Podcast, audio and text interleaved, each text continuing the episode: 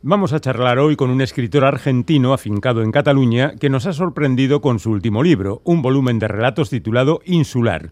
Se llama Franco Chiarabalotti y reside desde 2005 en Barcelona, donde estudió literatura comparada, aunque antes había vivido también en Italia, Inglaterra y Kenia.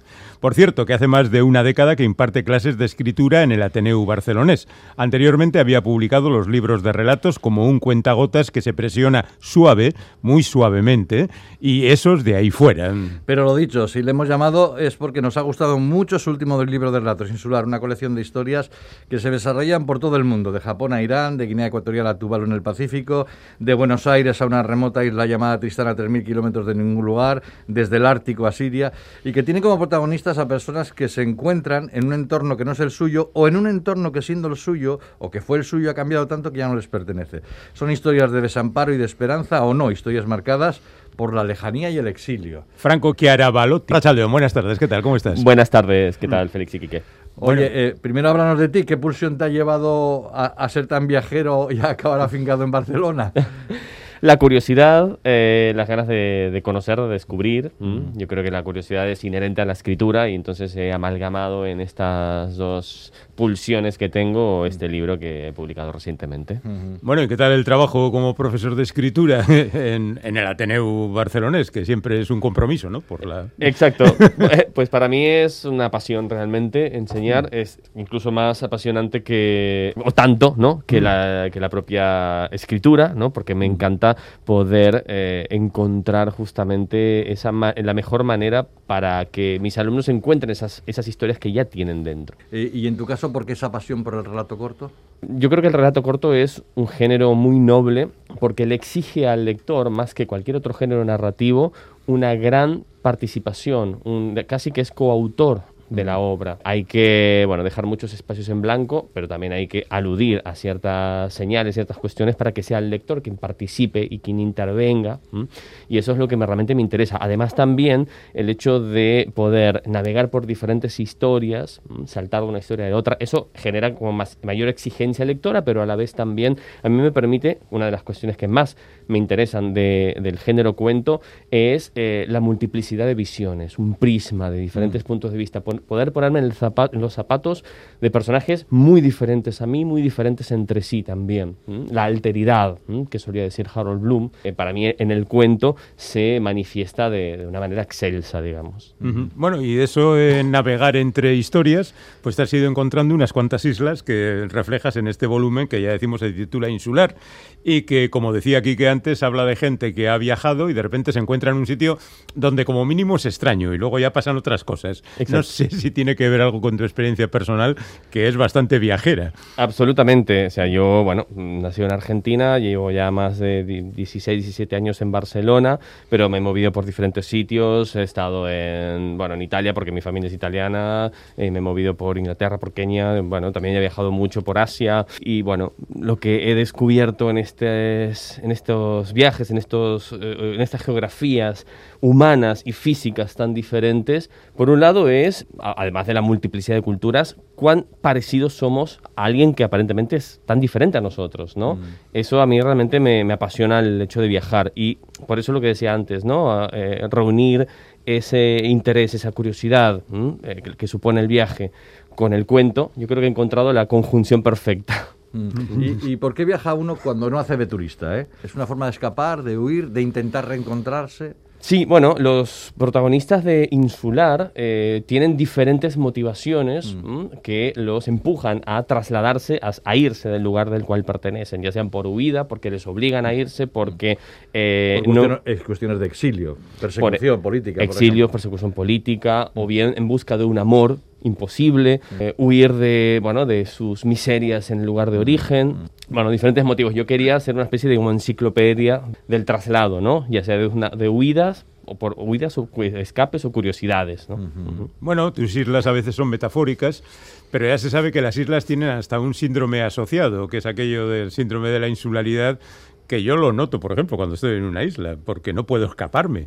Claro. Eh, necesitaría un avión, que odio volar, y, o un barco, que no sé nadar. Sería, claro, es un agobio, ¿no? A ti te viene bien incluso para colocar a personas que tienen el síndrome de la isla, incluso cuando no están en una isla. Sí, sí, sí. De hecho, eh, en uno de los cuentos eh, planteo la idea de que una isla puede ser un refugio, pero también puede ser una cárcel. y un momento en el cual ese refugio se transforma en cárcel y es mm. cuando el personaje quiere huir, quienes estamos en una isla, desde el punto de vista metafórico también, ¿no? Seres humanos como islas y lugar geográfico también como, como lugar de recogimiento, pero también de, de, deseo de escapar. Oye, da la sensación, cuando lees el libro, de que estamos ante un ejercicio de estilo, hermoso ejercicio de estilo, por la variedad de escenarios y situaciones buscadas, como si te hubieras dicho, voy a imaginar un lugar y luego va la situación, a ver qué sale. No sé si ha sido así o, me lo estoy inventando. Bueno, hay diferentes génesis de los cuentos. En algunos me interesaba mucho el lugar geográfico. Por ejemplo, hay un cuento que, como bien comentabas antes, transcurre en la isla de Tristán da Cunha, mm. que es el paraje humano más alejado del mundo. La, población más cercana está a 2.000 kilómetros. En relación a un continente, vamos. Exactamente, exactamente. Y bueno, mm, todo surge a partir de una, un artículo periodístico que vi en un diario británico en el cual decían que pero estaban pidiendo profesores para esta escuela y durante dos años nadie había enviado ningún mm. currículum. Yo dije, aquí tengo un cuento. Alguien responde a este anuncio. Y justamente es alguien que termina, que quiere huir de su agobiante Londres donde vive, ¿no? Bueno, en cualquier caso, eh, aquí tú planteas siempre, o casi siempre en los cuentos, la figura del viajero, el tío que llega a la isla, que normalmente es el protagonista, o sea, eh, para un lector medio, el bueno, y luego está el lugareño, que es el que le va a jorobar un poquito porque él ya está allí y no tiene por qué aguantar al de fuera, ¿no? Exactamente, lo que busco también es un choque de, mm. bueno, de puntos de vista, de pareceres, de culturas, y también me interesa eh, mostrar los prejuicios occidentales hacia el mundo oriental, lo que llamamos como Oriente, ¿sí? Que está cargado de, eh, bueno, de mitos, de, grandes prejuicios y, bueno, en, muchos casos, varios de los cuentos transcurren en países asiáticos. Desde mi punto de vista, en ocasiones el, occidental medio se traslada a los países del este con una mirada bastante peyorativa. Entonces es un aspecto que he querido reflejar, por, pero eh, no, no, solo hay que irse tan lejos como a, Japón, por ejemplo, también en Bielorrusia, uno de los cuentos transcurre en, Bielorrusia, y el personaje eh, cuando llega allí y se comienza a relacionar con la gente, trata a la gente o observa esa realidad con bastante desdén, ¿no? con bastante hasta incluso desprecio. Hay un cuento que transcurre en Irán, en el cual el personaje quiere reencontrarse con ese amor tan lejano en, en un país tan particular y difícil como Irán y en este caso el personaje busca romper esas mm. cadenas, pero muchos otros cuentos no lo consiguen. Mm. Esto no es ningún spoiler, ¿eh? No, no, no, no, Estamos situando las cosas. ¿eh? Perfecto. Hay otro cuento que hablas de la isla de Tuvalu, sí. que es una de esas islas que presumiblemente y por efecto del calentamiento global acabará desapareciendo porque al subir el, nivel del mar pues acabará mm, sepultándola o sumergiéndola, para ser más exactos. Eh, aquí tienes otro elemento más, es que todo esto que veis ahora va a desaparecer, o sea que estamos un poco en el apocalipsis. Exacto, en este cuento de Tuvalu, que se llama King Tide, a mí lo que me interesaba explorar era la idea de, bueno, el inmigrante, siempre estamos atacados por esa nostalgia a veces imprevista, incluso mm. después, yo sé, hace 20 años que estoy fuera de mi país, pero siempre hay esa, esos ecos que acaban llegando nuevamente, ¿no? Pero siempre está esa, digamos, esa ancla, ese territorio físico que todavía existe. Yo nací en Argentina y sé que Argentina está allí. Hmm. Entonces, yo pienso, si ese territorio desaparece, como ocurrirá en 50 años en la isla de Tuvalu, que está ya comprobado que 50 años ya se va a, hundir. ¿Cuál será ese anclaje de, esos habitantes que tienen que huir de allí? ¿Cuál será ese símbolo al cual, el símbolo mental, espiritual, al cual regresar? ¿Será meramente, será etéreo, será meramente mental, espiritual, pero no físico? Me interesa explorar eso y bueno, es lo que refleja en este cuento. Mm. Por cierto, que este cuento, el de Quintay y el de Estela Maris, que hemos comentado antes, que es el del inglés que va a la isla perdida para, Estela Polaris, para, hacer, Estela Polaris, exactamente, para hacer de, de profesor, nos recuerdan mucho a las narraciones de Conrad y Stevenson. Exacto. no sé si los has tenido de referencia. Absolutamente. Qué grande, bien que me, que me, lo dices, ¿no? Porque, bueno, lo he trabajado justamente a partir de, bueno, a mí yo soy un gran lector de Joseph Conrad, me encanta, y también me gusta un poco explorar justamente esas aventuras o desventuras de los navegantes clásicos o de las, de, de, las peripecias de viajar en el sudeste asiático o, bueno, en el centro de África, ¿no? Y eh, quería recoger un poco ese tono de historia historias de Corra o de Stevenson, ¿sí?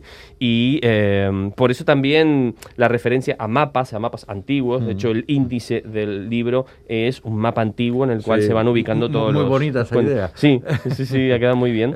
Eh, y, y, bueno, entonces yo, yo quería hacer un, una especie como de eh, conjunto temático eh, a partir del índice ya que, que, se presenta con una ilustración. Mm. Bueno, eh, todos los cuentos son tuyos y no vamos a cometer la grosería de decirte cuál te gusta más, pero igual hay alguno más personal como ese en el que cuentas que alguien vuelve a Argentina, que podía ser tú después de mucho tiempo, y se encuentra con un antiguo amor que ahora ya le dice que sí que vale, que está preparado y que antes pues se comportó como un lerdo.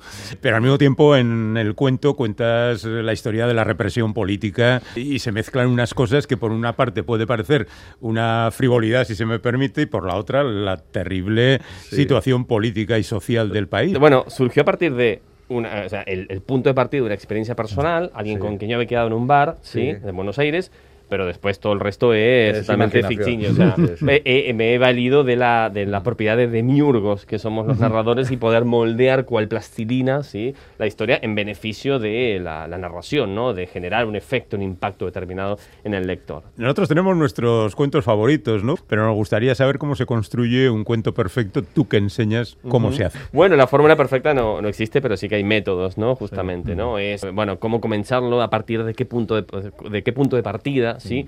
Puede ser a partir de, de, una idea, de un argumento ya montado. Bueno, cada maestro tiene su librito, como suele decirse, pero particularmente yo, como abordo la escritura de cuentos, es intentando saber a dónde quiero llegar, cuál es ese desenlace, pergeñando también el punto de partida, sin saber mucho el nudo. Esto también era una estrategia que utilizaba Jorge Luis Borges. Él decía, sí, tenía sí. un, un, inicio y un final, y el nudo ya surgiría, ¿no? Mm. Y es un poco también lo que yo, lo que yo suelo hacer, ¿sí? Pero con la magia de que el final, en ocasiones me ocurre, el final que yo pensaba no tiene nada que ver con lo que al final acaba siendo. Ah, sí, ¿sí? ¿eh? sí. Ahí es, y ahí está la magia justamente, que uno va escribiendo, se deja llevar también. En el cuento tiene mucha importancia la atmósfera también, mm. el tono, el tipo de palabras que se utilizan también. Bueno, yo este, tengo tendencia al uso de la primera persona, en la cual me intento sumergir en el punto de vista, en, la, en el registro verbal de los diversos personajes y eso también de alguna manera caracteriza le da una personalidad al personaje cómo uh -huh. hablas. Entonces, bueno, estoy escribiendo el planteamiento, el nudo, y de repente el final que yo había pensado no tiene nada que ver.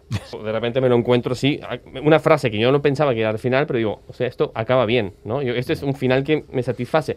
Un final que, yo desde mi punto de vista, cuanto menos cerrado, mejor, ¿sí? Mm. Y de hecho ya forma parte ya, los finales cerrados o tan redondos, ya no forma parte de la cuentística contemporánea, ya es algo más demasiado obsoleto de la, de la, del cuento clásico, digamos, ¿no? Mm.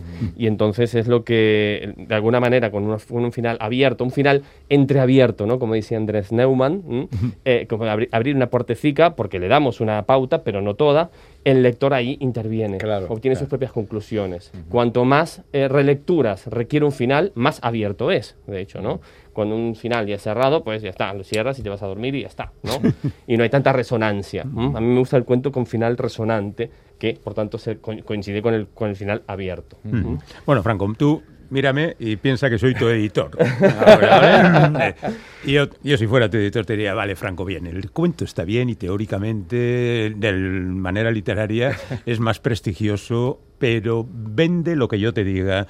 Así que necesito una novela tuya, Franco. Un... Una novela mía. Bueno, eh, sí, la verdad, lamentablemente el cuento eh, siempre es el, digamos, el hermano menor o el hermano es... tonto de la literatura, cuando a veces yo creo que... Eh, un muy buen libro de cuentos es más difícil de escribir que una muy buena novela. Sin duda. ¿Mm? Sí, sí. Porque tienes que, bueno, son una novela es un único artefacto, largo pero un único artefacto, y un cuento son varios artefactos pequeños. En este caso, 10. ¿sí? Bueno, justamente ahora estoy a punto de abordar la escritura de una novela, porque, uh -huh. bueno, el Ayuntamiento de Barcelona me ha asignado me ha dado una beca, ¿sí? Uh -huh. Y entonces estoy ahí en los albores de, de, la escritura. Estoy a la expectativa, un poco nervioso, a ver cómo voy a abordar, porque yo, o sea, me estoy habituado a la escritura de cuentos y la escritura de novela no tiene nada que ver. Es otra postura ante la historia, es otra manera de conocer a los personajes. Sí, tengo que hacer fichas de personajes. En un cuento no, en un cuento directamente yo más o menos tengo una idea somera, quiero escucharles, quiero saber cómo hablan, eh, cómo se relacionan con los personajes secundarios y ya está, más o menos sé qué tipo de personajes es mientras los voy escribiendo. En la novela, claro, yo creo que para mí trabajo de, debería ser una, una, una ficha de personaje muy eh, pormenorizada de cada uno de ellos. ¿sí? Bueno, ahora me voy a poner en tu lugar y le voy a decir al editor, acuérdate de Borges, de Chiver, de Carver, de Chekhov. El Exacto. cuento, el cuento. Los grandes maestros. Sí, sí, sí. sí. Franco Chiaravallotti y su libro de relatos insular publicado por Tres Hermanas. Eh, gracias, Franco, por estar con nosotros. Suerte. Muchas gracias a vosotros y muy feliz de estar aquí. Vale, hasta la siguiente, hasta la novela. Hasta la novela. La O novela que- volveré. O lo que salga. O lo que salga. Hasta luego.